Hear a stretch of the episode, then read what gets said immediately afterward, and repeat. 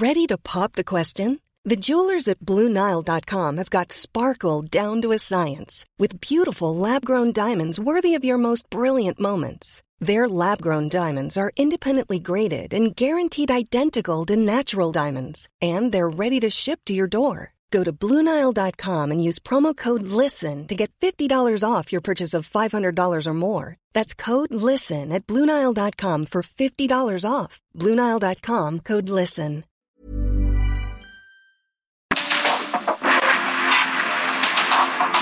Porque el mundo actual no se entendería sin la economía, las finanzas y los negocios. Acompaña a Mario Maldonado, el columnista de negocios más joven y objetivo del periodismo financiero en su programa. Bitácora de negocios.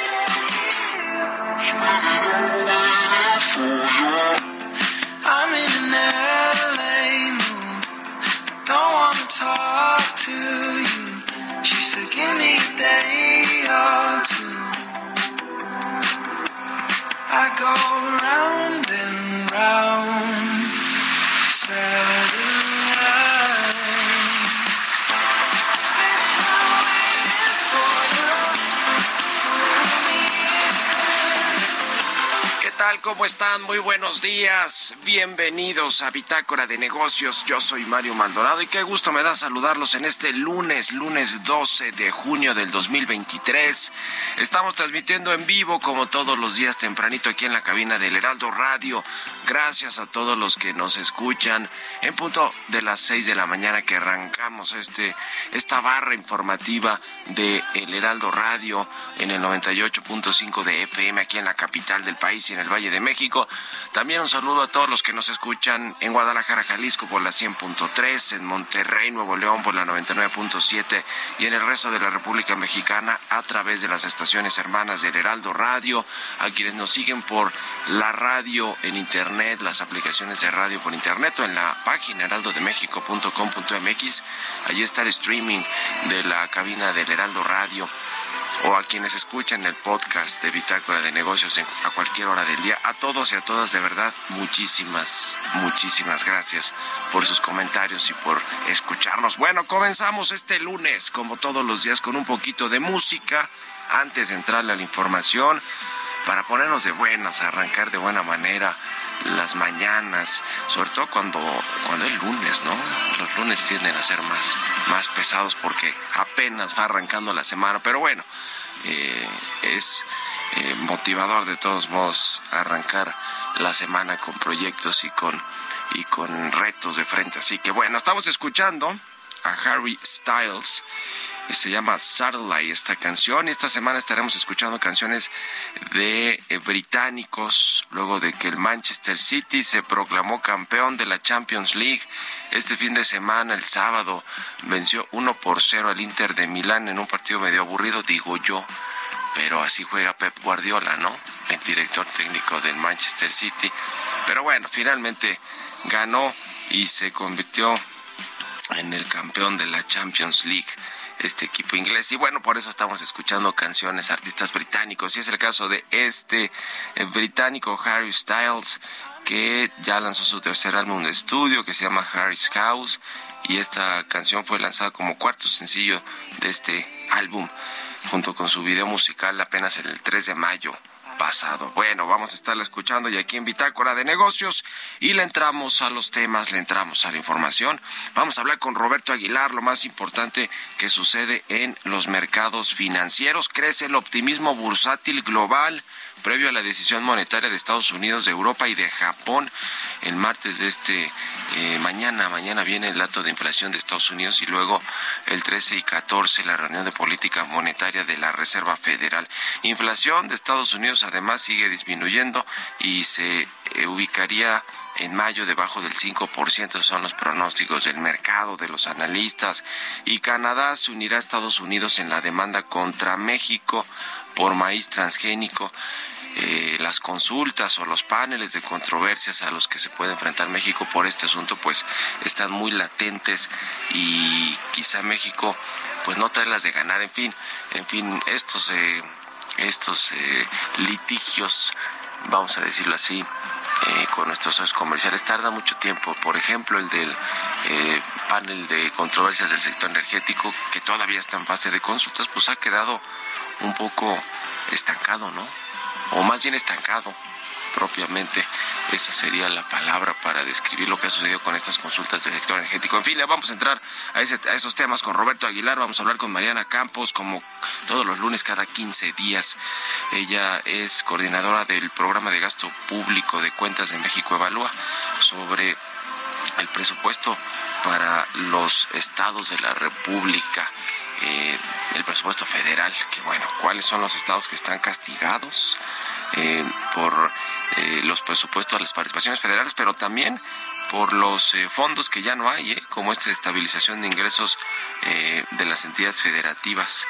Vamos a entrarle a esos temas con Mariana Campos, vamos a hablar también con Pedro Tello, analista de temas económicos, sobre la reunión que tuvieron el viernes el Consejo Nacional del CCE, del Consejo Coordinador Empresarial con gobernadores del norte para hablar del nearshoring, del TEMEC, de aprovechar las oportunidades de inversión. Se reunieron cinco gobernadores con el eh, pues la plana mayor del CCE y vamos a entrarle a los detalles. Toyota anunció una inversión de 328 millones de dólares en Guanajuato, que bueno, Guanajuato que es un país al que llega la inversión, pero que también tiene muchos problemas de violencia y de inseguridad. Pero bueno, es eh, un, estado del bajío del eh, país donde pues hay un clúster automotriz y, están llegando, siguen llegando las inversiones a, a este, a esta región y a Guanajuato en particular. Y vamos a analizar, por supuesto, lo que sucedió ayer en el Consejo Nacional de Morena, donde se definieron las reglas para que los aspirantes a la candidatura de este partido, a la candidatura presidencial en el 2024, pues se alineen y renuncien a sus cargos. Va a haber corcholata ya definitiva para el 6 de septiembre. Van a hacerse cinco encuestas. En fin, le vamos a platicar todo lo que sucedió este, este fin de semana, este domingo, en el Consejo Nacional de Morena. Lo vamos a analizar con Ricardo Pasco, analista político. Le vamos a entrar a estos y otros temas hoy aquí en Bitácora de Negocios, así que quédense con nosotros en este lunes, lunes 12 de junio. Vámonos al resumen de las noticias más importantes para comenzar este día con Jesús Espinosa.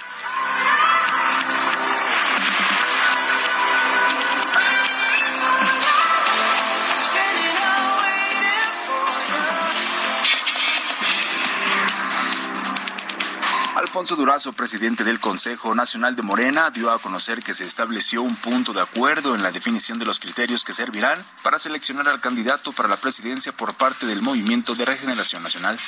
Quienes acepten participar deberán manifestarlo formalmente y por escrito ante la Comisión Nacional de Elecciones del CEN de Morena a más tardar el viernes 16 de junio del presente año en este periodo deberán firmar los compromisos referidos en los incisos 6 y 7 del punto 1 de este documento y presentar sus propuestas de firmas encuestadoras. Tres. Las y los aspirantes a participar en las encuestas deberán renunciar a sus cargos o puestos de representación en la misma eh, fecha en que se registren ante la Comisión de Elecciones. Los interesados en la convocatoria podrán iniciar sus visitas para darse a comunicar con la sociedad a partir del 19 de junio y detenerlas el 27 de agosto. Mario Delgado, líder nacional de Morena, aseguró que hubo unanimidad en el Consejo con lo que queda establecida la ruta del proceso del candidato del movimiento. Explicó el proceso para la elección de las empresas encuestadoras. Vamos a tener encuestas espejo. Cada aspirante podrá proponer dos empresas y será por sorteo que se elegirán a cuatro para que acompañe a la encuesta de Morena. La comisión de encuestas va a definir la metodología, va a definir el cuestionario, va a definir el marco muestral. Será también en urna simulada este ejercicio demoscópico. se les dará una boleta con recuadros y se depositará en una urna simulada. ¿Cuándo empieza a levantarse la encuesta? Del 28 de agosto hasta el 3 de septiembre. ¿Cuándo se darán a conocer los resultados? El 6 de septiembre tendremos resultado de quién será el coordinador o coordinadora de la defensa de los trabajos de la transformación. México admitió a revisión la solicitud presentada por Estados Unidos al amparo del mecanismo laboral de respuesta rápida sobre una presunta denegación de derechos colectivos en Draxton, México, en Irapuato, Guanajuato. El Fondo Monetario Internacional instó a la Reserva Federal y a otros bancos centrales a mantener el rumbo de la política monetaria y a permanecer vigilantes en la lucha contra la inflación.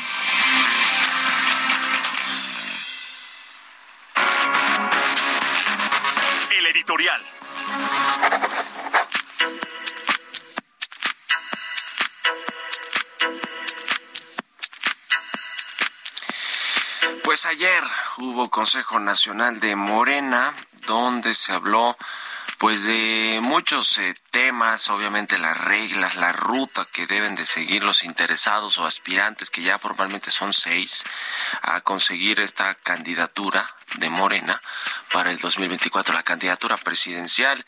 Están las denominadas corcholatas, eh, Marcelo Ebrard, quien hoy renuncia a la Cancillería, el secretario de Gobernación, Adán Augusto López, todos tendrán hasta el 16 de junio para renunciar, que es este viernes, es decir, en esta semana tendrán que presentarse las renuncias también de la jefa de gobierno de la Ciudad de México, Claudia Sheinbaum, de los eh, del coordinador de los senadores de Morena y presidente de la Junta de Coordinación Política del Senado, eh, Ricardo Monreal, también se apuntó Manuel Velasco, coordinador de los senadores del Verde, y eh, Gerardo Fernández Noroña, quien es diputado federal del PT. Son seis corcholatas formalmente, de las cuales, hay que decirlo claramente, tres son las que están verdaderamente en la competencia. Marcelo Ebrard, Claudia Sheinbaum y el, y el secretario de Gobernación, Adán Augusto López. Será interesante ver, una vez que renuncien, pues cuál va a ser su campaña, ¿no? Porque se va a definir el 6 de septiembre, le decía formalmente quién es la corcholata oficial que va a competir, que también esto no sé qué tanto rayen los actos anticipados de campaña, ¿eh? porque le llamen como le llamen, pues están haciendo, son precandidatos y están, estarán haciendo proselitismo. ¿Con qué recursos? ¿Con qué financiamiento?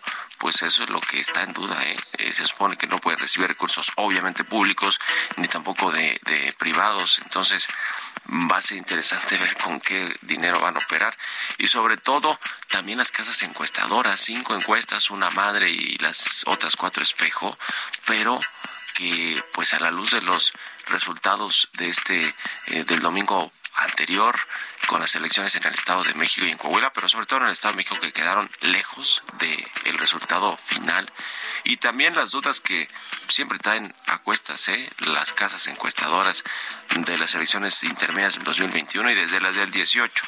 Eh, así que eso será interesante ver quiénes son las casas encuestadoras y los escrutadores y demás.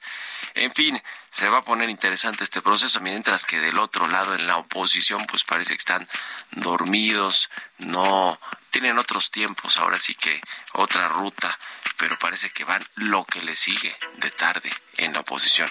Finalmente, pues van a renunciar y ya veremos qué sucede porque mientras lo que más les importa aquí en el país a Morena y a las corcholatas y al presidente su sucesión, pues la política interior, la política exterior, el gobierno de la principal el principal estado de la República Mexicana, la capital del país, que es la Ciudad de México, pues parece que eso no importa tanto, ¿no? Que venga un suplente, pero las corcholatas que compitan en un proceso interno. En fin, en fin, así las cosas del fin de semana. ¿Ustedes qué opinan? Escríbanme en Twitter, arroba Mario Mal y en la cuenta arroba Heraldo de México.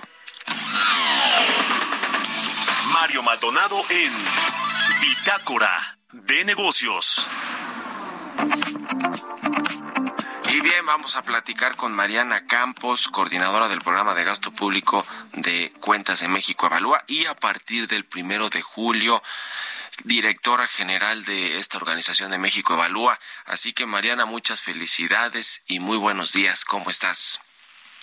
Buenos días, Mario. Pues muchas gracias por la felicitación. Me encuentro obviamente muy contenta, muy entusiasmada con este nombramiento que pues vamos a empezar a, a desempeñarlos desde el primero de julio que viene. Gracias por, la felicitación. Oye, pues el tema de los eh, estados de la República que reciben obviamente estas participaciones federales o transferencias del eh, presupuesto federal, pero que también pues eh, se beneficiaban o, de alguna manera de estos fondos y fideicomisos como el de estabilización de ingresos de entidades federativas que pues hoy no sabemos bien a bien dónde están esos recursos, si existen o si ya no, se cancelaron cuando los tomó la tesorería del gobierno federal. ¿Cómo está este, este asunto, eh, Mariana?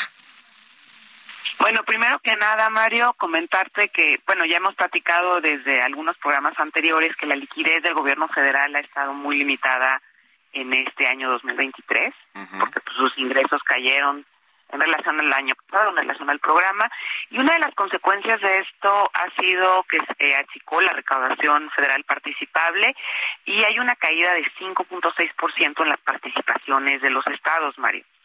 Eh, hay que mencionar además que pues si ya vemos en digamos lo que ha pasado a lo largo de esta administración con las participaciones, pues es eh, y comparado con otros sexenios vemos que es en, en general el sexenio en donde menos han crecido las participaciones, ¿no? Entonces han, han estado cortos, digamos, los estados eh, en relación a como habían estado en sexenios anteriores. lamentablemente esta caída, Mario, afecta más a los estados que más dependen de la federación. ¿no? Es decir, la Ciudad de México, Nuevo León, Chihuahua, son entidades que eh, tienen una mayor recaudación propia, ¿sí? Lamentablemente, pues, eh, Guerrero, Chiapas, eh, Oaxaca, son estados que recaudan menos por sí mismos. Entonces, lo que suceda con el ingreso federal, pues, es, llega directamente, ¿no? Eso es, yo creo que uno de los las desventajas.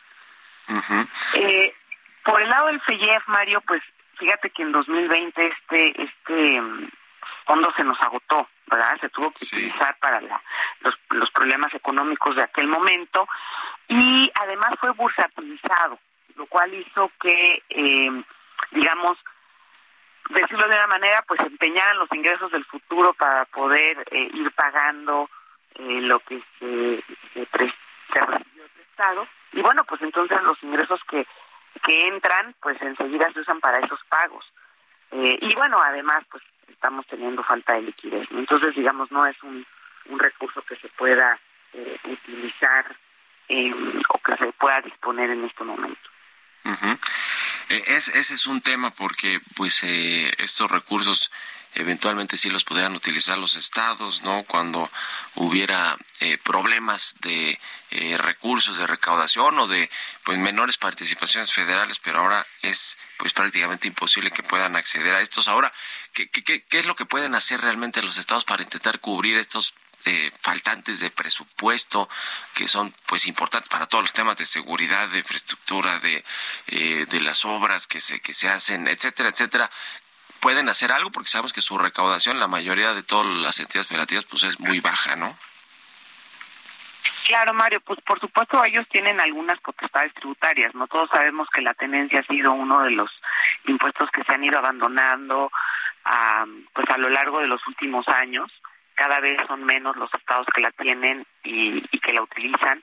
Otros estados lo que han hecho es que han subido el refrendo, es decir, no cobran tenencia, pero entonces cobran una cuota bastante alta de registro, es decir, de placas.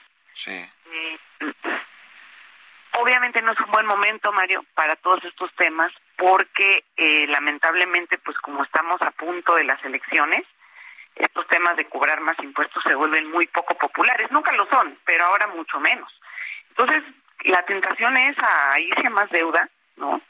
Eh, hacer a lo mejor algunos recortes por ahí, eh, pero veo difícil que se emprendan este en estos momentos o para este año reformas fiscales. Sin embargo, pues la situación no está nada fácil, ¿no? Entonces, la necesidad apremia, pero el costo político va a ser alto por la temporada electoral. Entonces, pues veamos qué van resolviendo, qué va resolviendo cada uno de ellos. Eh, pero bueno, pues ahí en ese sentido creo que la tenencia es un es un tema importante, así como también podría llegar a pasar y ya ha sucedido en algunos estados una mm, un sobreimpuesto a la nómina también puede suceder. Eh, algunos estados lo han estado utilizando para el tema de seguridad pública, eh, porque no queda de otra, ¿no? Y es uno de los de los temas elementales también más sensibles para los ciudadanos. Pues Entonces, tienen opciones, pero bueno, sin duda, a ver, lo que sí, y con esto cerraría, Mario, es que, este, pues, pues ya viste que el secretario estuvo platicando la semana pasada, ¿no? De que, pues, que no, no se preocupen, que se puede hacer más con menos, que no va a ser necesaria una reforma fiscal. Híjole, híjole, creo que cuando uno ve estos datos, se queda uno pensando si eso que se dijo es en realidad así o también está cuidando la parte electoral. Pues sí, yo creo que está cuidando la parte electoral. Y gracias como siempre, Mariana. Te mando un abrazo y muy buenos días. ¿De qué buenos días? Mariana Campos, 622, vamos a otra cosa. Economía y mercados. Roberto Aguilar ya está aquí en la cabina del Heraldo Radio. Mi querido Robert, buenos días. ¿Cómo estás, Mario? Muy buenos días. Me da mucho gusto verte a ti y a todos nuestros amigos. Pues fíjate que las bolsas hay optimismo bursátil en este inicio de semana, donde se van a celebrar reuniones de bancos centrales el miércoles, la Reserva Federal, el Banco Central Europeo el jueves y el Banco de Japón. Se espera justamente que la Reserva Federal mantenga sin cambio las tasas al término de su reunión de política monetaria, mientras que el Banco Central Europeo subiría una, un cuarto de punto en Estados Unidos también se conocerá mañana la inflación de mayo, que probablemente va a influir en la decisión monetaria. UBS completa hoy la adquisición de emergencia de su rival local Credit Suisse, creando un banco suizo gigante con un balance de 1.6 billones de dólares y mayor presencia en la gestión de patrimonios de prácticamente todo el mundo. Canadá se va a unir a la consulta de solución de controversias entre Estados Unidos y México sobre el maíz genéticamente modificado. Ya lo advirtió en una carta conjunta, pues los funcionarios de ambos países. El multimillonario financiero George Soros cede, ya tiene 92 años, cedió a su hijo de 37 años, pues ya la operación de su fortuna eh, financiera también interesante que el Nasdaq eh, acordó la compra de la empresa de software financiero Adensa por 10.500 millones de dólares para hacerse todavía más tecnológica. El tipo de cambio, Mario, cotizando en 17.26, apreciación anual de 11.2%. Pues ahí está el tema, mi querido Robert. Entonces, mañana la inflación de Estados Unidos estará por debajo, pues seguirá con tendencia a la baja, ¿no? Y, eso probablemente haga que la Reserva Federal ya no tenga que subir la tasa de interés, que es un poco el panorama que se prevé para esta semana, ¿no? Fíjate que se, está hablando de que el indicador esté debajo del 5%. Hay que recordar que en junio del 2021 la inflación en Estados Unidos tocó su nivel máximo en 9.1%. Sí, efectivamente ha estado disminuyendo, pero bueno, pues todavía hay una apuesta Mario, de una probabilidad del 30% de que la Reserva Federal pues decida subir la tasa. Así es que bueno, pues no está nada escrito todavía en materia de política monetaria, pero bueno, veremos qué sucede. Lo que sí es que recordar nada más que el tipo de cambio pues muy cerca del nivel mínimo del año que marcó justamente el viernes. El viernes parecía carrusel, Mario, tres eh, mínimos en el año, ahora está en 17.26. El superpeso. Gracias, Robert. Nos vemos a ratito en la televisión. Gracias, Mario. Muy buenos días. Roberto AH en Twitter. Nos vamos a la pausa, regresamos. En un momento continuamos con la información más relevante del mundo financiero en Bitácora de Negocios con Mario Maldonado. Regresamos.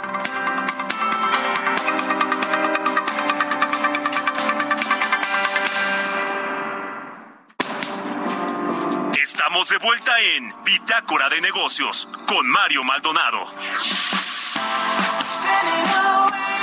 for you.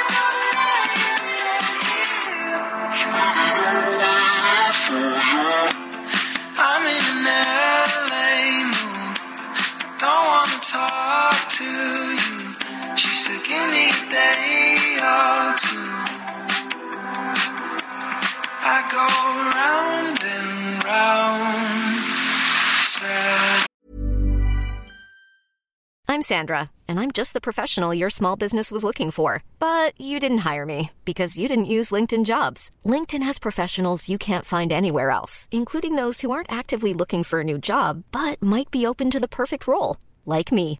In a given month, over 70% of LinkedIn users don't visit other leading job sites. So if you're not looking on LinkedIn, you'll miss out on great candidates like Sandra. Start hiring professionals like a professional. Post your free job on linkedin.com/people today.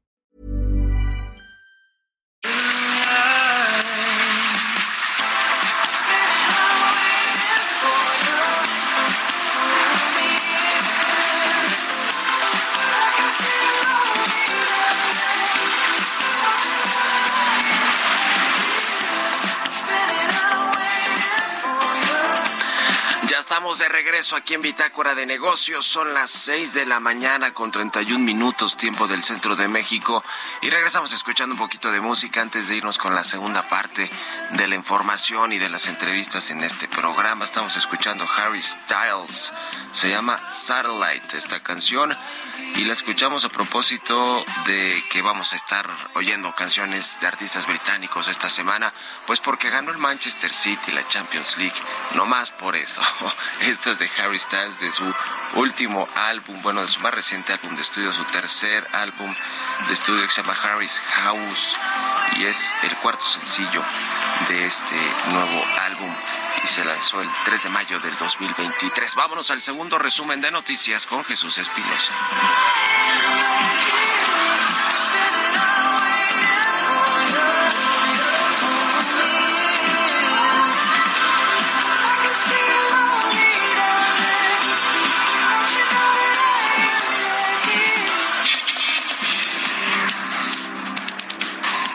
Presidente Andrés Manuel López Obrador hizo un llamado a Alonso Ancira a retirar los obstáculos que impiden rescatar de la quiebra a Altos Hornos de México. El jefe del Ejecutivo reveló que hay inversionistas serios para levantar la empresa y devolverle el empleo a los trabajadores.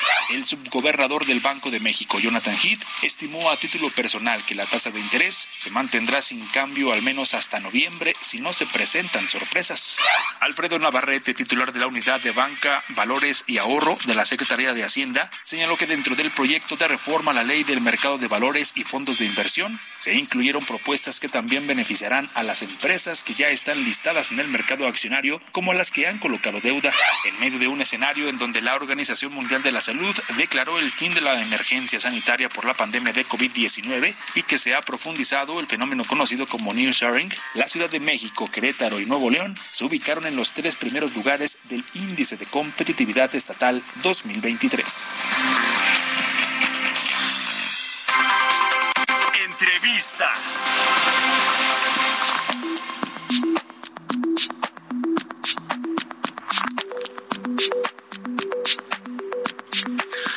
Y ya le decía que este viernes hubo una reunión en el Consejo eh, Coordinador Empresarial, su Consejo Nacional que hacen todos los meses y van los representantes de empresas, eh, pues de las empresas más importantes del país en todos los sectores e industrias del país eh, y obviamente pues los los liderazgos de las cámaras y de las organizaciones eh, de, de empresarios, los representantes gremiales, y, e invitaron en este viernes a gobernadores del norte del país, eh, del estado de Baja California, de Sonora, de Chihuahua, Coahuila, Nuevo León y Tamaulipas, pues para hablar de qué pueden hacerse, qué puede hacerse, digamos, como estrategia integral, coordinada, para atraer las inversiones del nearshoring, que pues eh, eh, eh, tendría que empezar por una promoción local, estatal, así como la hizo el gobernador de Nuevo León para atraer la inversión de Tesla y luego pues eh, los incentivos a nivel federal, en fin, vamos a hablar de esto y de otros temas con Pedro Tello, analista en temas económicos, a quien me da mucho gusto saludar. ¿Cómo estás, Pedro? Muy buenos días. Mario, buenos días, qué gusto saludarte a ti, también a quienes nos escuchan. Gracias por esta oportunidad para conversar. Igualmente, el CCE trae un dato de que solo se ha aprovechado más o menos el 17% del potencial de inversión que podría llegar a México por este reacomodo de las cadenas de producción y de empresas que conocemos como nearshoring y México pues por la cercanía con Estados Unidos y Canadá y este bloque norteamericano pues podrían aprovecharlo pero 16 o 17% me parece que es el dato. Suena que es muy poco lo que ha aprovechado México Pedro. Ciertamente yo creo que eh, México tiene una posición geográfica estratégica, tiene además una red de tratados de libre comercio muy importante, pero particularmente con el mercado más importante consumidor de piezas, partes, componentes y productos manufacturados, que es Estados Unidos. Y tenemos además otro factor que es muy importante y del cual poco se ha hablado, que es el famoso bono demográfico. Y sin embargo, a pesar de estas circunstancias que nos favorecen tanto, Mario Auditorio, el esfuerzo que se ha realizado como país para atraer a un mayor número de empresas o para eh, eh, atraer a potenciales interesados en invertir en el establecimiento de empresas de clase mundial en el territorio nacional, creo que se ha quedado corto. Sea porque los esfuerzos se han realizado de manera, yo diría, parcial o atomizada, sea también porque temas como la violencia terminan por convertirse en un, auténtico estigma de nuestro país más allá de nuestras fronteras. Lo cierto es que el esfuerzo que ha realizado el Consejo Coordinador Empresarial ahora y que en su momento realizó en mayo pasado American Chambers de firmar convenios o acercamientos con gobiernos eh, ubicados en entidades federativas con gran potencial para atraer empresas a través del nearshoring es una iniciativa interesante, pero también parcial, creo yo, Mario, porque eh, temas como la violencia, temas como la estabilidad jurídica, temas como la estabilidad que tiene que mantenerse en un país que requiere Estado de Derecho, involucran sí la participación de los gobiernos estatales, pero también y sobre todo del gobierno federal. Y me parece que en la mesa de estas reuniones ha hecho falta el gobierno federal y particularmente una estrategia que lance al mismo tiempo el esfuerzo de los gobiernos estatales como lo hizo el de Nuevo León, el, el esfuerzo de los eh, empresarios, sus organismos de representación gremial y particularmente del gobierno mexicano para que el nearshoring pase de ese porcentaje tan pequeño a convertirse no en un espejismo, sino en una realidad para el desarrollo de la actividad económica, por lo menos del norte y del bajío de nuestro país, Mario que pues sigue, sigue siendo atractivo México o es más atractivo por esta cercanía con Estados Unidos porque hay un tratado de libre comercio eh, que se modernizó hace unos pocos años y, y pues México tiene todas las condiciones, hablando del sector automotriz, tiene eh, toda esta mano de obra calificada y clústeres de eh, empresas armadoras y de, y de pues todo tipo de fabricantes, de proveedores del sector automotriz, de las autopartes y demás. Y eso, pues México tendría que, que aprovecharlo. Ahora, eh, parece que cuando se desaparece ProMéxico, cuando se extinguen estas promociones, eh, el Consejo de Promoción Turística, hablando del sector turístico en específico, pues eh, los eh, gobiernos locales, estatales y los empresarios casi que a título personal han tenido que ir a hacer su promoción, ¿no? Para buscar estas inversiones. Eh, ¿Tendrá resultado que lo hagan ahora a partir de los estados de la República de forma coordinada para ver si en una de esas el gobierno federal les echa la mano también con la promoción y, y además de la promoción, con los incentivos, como está sucediendo en el corredor interoceánico, incentivos fiscales y de todo tipo para que llegue la inversión, Pedro? Fíjate que yo esperaría que este esfuerzo que emprenden las organizaciones de representación empresarial y los gobiernos de los estados para promover las ventajas de México como un real eh, país receptor de inversiones a través del nearshoring, espero que rindan frutos. Pero la verdad es que en la historia económica de México los esfuerzos parciales generan resultados parciales. Y solo en la medida en la que se establezca una estrategia eh, compartida, conjunta, en la que participe el gobierno federal y las embajadas de nuestro país, particularmente las que están ubicadas en Asia, como instancias promotoras de la imagen de México y al mismo tiempo como entes que contacten a potenciales empresarios interesados allá con los gobiernos de los estados de nuestro país que les pueden ofrecer facilidades locales, más una suerte de esfuerzo del gobierno federal para otorgarles estímulos en materia de depreciación de las inversiones o eh, a la mejor eliminación temporal del ISR, tal como está ocurriendo en el corredor transísmico. Y solo si eh, actuamos de esa manera, Mario, auditorio, podemos hacer que esta oportunidad del nearshoring se concentre, como todos lo sabemos, en los estados del norte y fundamentalmente en los estados del Bajío, donde se ha asentado la industria automotriz, donde está operando también la industria electrónica y la industria de autopartes, que son las tres que encabezan, digamos, el esfuerzo del aula tecnológica manufacturera de nuestro país. Y me parece que, por otro lado, en el sureste, el esfuerzo que se está realizando, particularmente en el corredor transísmico, eh, me parece que es un esfuerzo que vale la pena también impulsar, aunque ahí el rezago en materia de inversiones, particularmente en infraestructura, en conectividad, en materia de seguridad, operan así como factores que eh, difícilmente pueden resolverse en el corto plazo, pero el hecho es que no tenemos todavía, desafortunadamente, una estrategia única y menos aún con la desaparición de estos organismos de representación de nuestro país en el exterior, que eran muy buenos promotores en su momento de iniciativas como esta. Pues qué complicado panorama se antoja para el cierre del sexenio en, en estos asuntos de atracción de inversiones. Y, y veremos pues cómo queda finalmente también el presupuesto del próximo año tomando en cuenta pues la recaudación fiscal, el tema del, del, petróleo y todos los indicadores que se toman en cuenta en el marco macroeconómico, eh, Pedro, porque no se ve fácil el presupuesto del siguiente año, ¿no? Y, incluso cerrar bien este 2023 en términos de ingresos, eh, si, ya, sin fondos de estabilización o si estos fide, sin estos fideicomisos que pues tenía el gobierno para echar mano si faltaban recursos presupuestales. Eh, ¿Se ve difícil o, cómo lo analizas tú como lo que vendrá esta segunda mitad del, del 2023 y también pues tendrán que entregar presupuesto, paquete económico para el próximo año en septiembre a la Cámara de Diputados. ¿Cómo, cómo lo ves, Pedro? Sin duda un tema muy complicado, muy complicado en el presente y muy difícil en la construcción para el año 2024, el año de la transición gubernamental, el año de la elección presidencial y el año en el que se van a tener que rendir cuentas del trabajo realizado en un sexenio. Eh, muy rápidamente, ¿por qué es importante el tema del presupuesto? Y lo digo nuevamente con el asunto del nearshoring y el desarrollo del sureste, Mario. Uh -huh. A ver, el 80% del presupuesto de los gobiernos de los estados depende fundamentalmente de los recursos que les provee la federación y los datos que tenemos disponibles correspondientes a los primeros cuatro meses de este 2023 indican que en enero febrero, marzo y abril, han disminuido los recursos federales provenientes del ramo 28 que se distribuyen evidentemente entre las entidades federativas.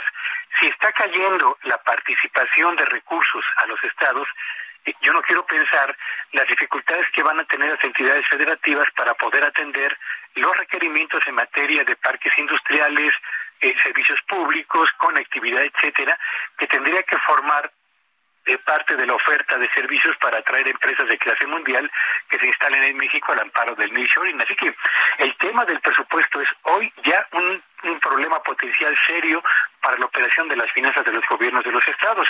Y como bien lo ha señalado, en un país en el que este año se espera un crecimiento menor al estimado por Hacienda y a partir del cual se estimaron los ingresos fiscales, pues seguramente tendremos una recaudación por abajo de lo estimado y un menor margen fiscal para poder planear un presupuesto lo suficientemente amplio para el 2024 en una economía que también va a crecer menos en el año siguiente y con un gobierno que estará pues finalmente en, en, la, en la etapa final de su propia gestión y en un país con necesidades crecientes en materia de salud, de educación, de pobreza, de infraestructura, por señalar solamente algunos de los más importantes. Así que trabajo muy difícil espera Hacienda, bueno, ya lo están haciendo en este momento, para empezar a articular el presupuesto 2024. Ya estaremos viendo todo, pues este show y lo estamos lo estaremos comentando también si nos permites, eh, Pedro, te agradezco como siempre estos minutos para el Heraldo Radio. Una, un abrazo y muy buenos días. Es un gusto, Mario. Buenos días a todos. Hasta luego. Es Pedro Tello, analista en temas económicos. 6 con 44, 45 minutos. Ya vámonos con las historias empresariales. Historias empresariales. Pues hablando de inversiones, Toyota anunció una inversión por 328 millones de dólares en Guanajuato. ¿De qué se trata? Nos cuenta Giovanna Torres.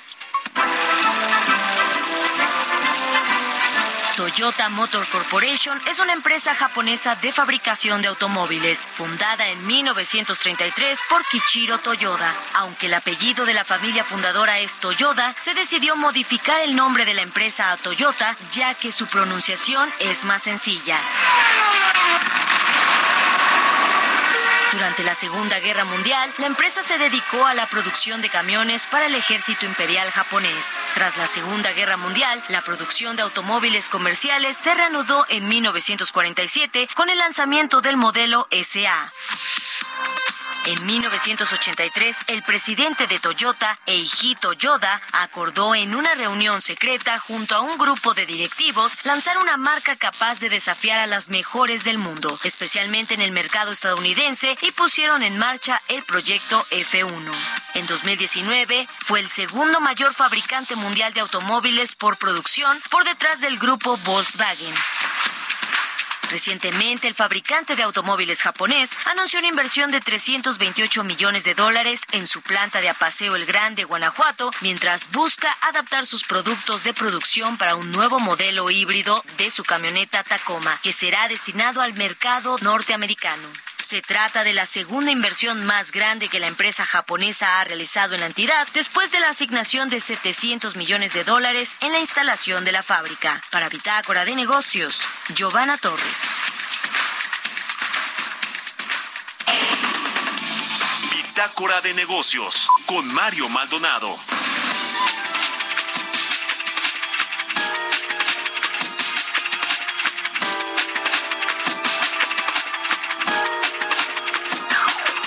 Y bueno, ya le decía, vamos a analizar todo este tema de lo que sucedió ayer con Morena y en, su Consejo Nacional, las reglas que van a utilizarse para definir al candidato o candidata presidencial de este partido. Vamos a hablar con Ricardo Pascoe, a quien me da mucho gusto saludar. ¿Cómo está Ricardo? Muy buenos días. Muy buenos días, Mario. Un gusto saludarte. Pues, ¿qué te pareció eh, lo que lo que escuchamos y vimos ayer en este Consejo Nacional de Morena y si y si no se están adelantando demasiado, eh, si van a cuidar los términos legales de pues de no hacer campañas pre-campañas anticipadas con las leyes electorales que hoy nos rigen? No, bueno, han violado ya la ley sistemáticamente desde hace meses. Entonces, eh, obviamente estamos eh, no solamente fuera de lugar, sino fuera de ley en sentido estricto. Eh, y por ello eh, habría que recordar que el presidente quería cambiar las leyes electorales, el INE, etcétera, justamente para justificar toda esta parte de la utilización ilegal de tiempos fuera de la norma. Pero bueno, el hecho es hoy que eh, Morena ya realizó, definió sus tiempos, realizó su, su congreso eh, del Consejo Nacional y definieron básicamente lo que les ordenó el presidente. El presidente les ordenó eh, todo lo que acordaron ayer, ya lo, lo, lo habían comentado con él, ese famoso, en la famosa cena del del lunes después de las elecciones en el Estado de México y Coahuila. Y es básicamente lo que ya se acordó como partido. Lo interesante, eh, Mario, en todo caso es eh, no tanto que, que han decidido acelerar los tiempos, y ya pusieron fechas concretas, sino eh, por un lado hicieron la, la encuesta definieron que van a hacer una encuesta eh, y lo que a mí aún no me queda absolutamente claro es si la encuesta tendrá una o varias preguntas, porque eh, esa ha sido una gran discusión entre ellos. Y una de las maneras que en eso, esa discusión, es proponiendo lo que ellos llaman una encuesta madre y después encuestas espejo. Y ahí es donde viene eh, la posible eh, trampita, ¿no? De, de, tener eh, la posibilidad de darle al presidente eh, una justificación para designar a uno u otro. Eh, porque este siempre ha sido la discusión en Morena. Eh, hay que recordar que en, la, la en el 2012, cuando Marcelo y, y López Obrador compitieron para ver quién sería el candidato presidencial, justamente fue en el, en el juego entre encuestas de que se escogió la encuesta que más le favorecía al observador y no la encuesta que le favorecía a Marcelo. Y en el 18 eh, sucedió algo parecido entre eh, Monreal y Claudia para la jefatura de gobierno. Entonces, eh, yo veo que ahí hay una una eh, bomba de tiempo en el tema de la encuesta. Lo otro son las reglas que ellos mismos eh, se han impuesto, eh, de que todos respeten, de que no haya acarreo, de que los funcionarios públicos este, se abstengan de opinar, etcétera, etcétera. Eso lo veo prácticamente imposible porque ya todos se han expresado eh, y todos eh, tienen posibilidades de apoyar a sus candidaturas, a las candidaturas o las candidatas candidatos que ellos apoyan eh, con recursos públicos, a pesar de que está prohibido. Pero pues hemos visto, Mario, que Morena es poco dispuesto a respetar las reglas, no solamente las constitucionales, sino las propias. Quizás la parte más, eh, más extraño de todo es esta idea de no debatir. Sí, sí, sí. No discutir entre ellos y no acudir a los medios de comunicación adversos a la a, Los conservadores, qué cosa, ¿verdad? Eso yo creo que no van a poder ir a ningún lado porque pues creo que todos los medios han salido en las mañaneras. Sí, es, es absurdo, o sea, la única, la única, el único medio entonces donde pueden acudir es a, a la jornada, que para discutir en la jornada y, y hoy por hoy, pues quién lee la jornada, ¿no? Y a los medios públicos, no a los de ellos, al Canal 11, al 22, a todos estos. Entonces, realmente es una cosa muy extraña porque se supone que otra parte de la discusión eh, de las encuestas eh, es que si es para un público morenista exclusivamente o si es eh, a población abierta. Y en realidad no lo dicen, por lo menos hasta donde yo he visto, no lo han dicho explícitamente, pero lo que se entiende es que esa población abierta. Pero entonces la pregunta es si esa población abierta, ¿cómo es eso de que no acuden a los medios de comunicación como esta, donde estamos participando eh, tú y yo en este momento? porque se considera que no es de la cuarta transformación. Pues cómo va, cómo se va a enterar la gente de una preferencia. Entonces es muy contradictorio y esto me lleva a pensar que donde se va a pensar todo el proceso y las, las contradicciones de Morena es en las encuestas, Mario. Ahí me parece que es, es donde está el, el gran conflicto. porque además pues no fueron muy precisas tampoco en el Estado de México. A ver qué casas encuestadoras eligen. Oye, Ricardo, te agradezco mucho estos minutos. Nos cae ahorita ya la guillotina, pero muy, muy gentil y muchas gracias por estos minutos para el Heraldo Radio.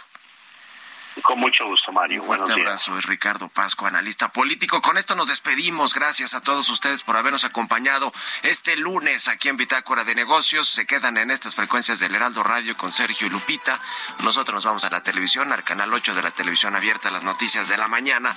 Y nos escuchamos aquí mañana tempranito a las 6. Muy buenos días.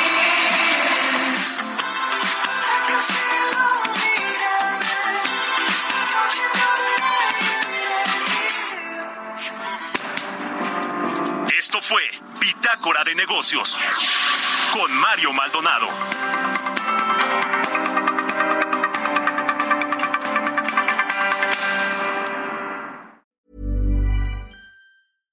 Mom deserves the best, and there's no better place to shop for Mother's Day than Whole Foods Market. They're your destination for unbeatable savings, from premium gifts to show-stopping flowers and irresistible desserts. Start by saving 33% with Prime on all body care and candles. Then get a 15-stem bunch of tulips for just $9.99 each with Prime. Round out Mom's menu with festive rosé, irresistible berry chantilly cake, and more special treats. Come celebrate Mother's Day at Whole Foods Market.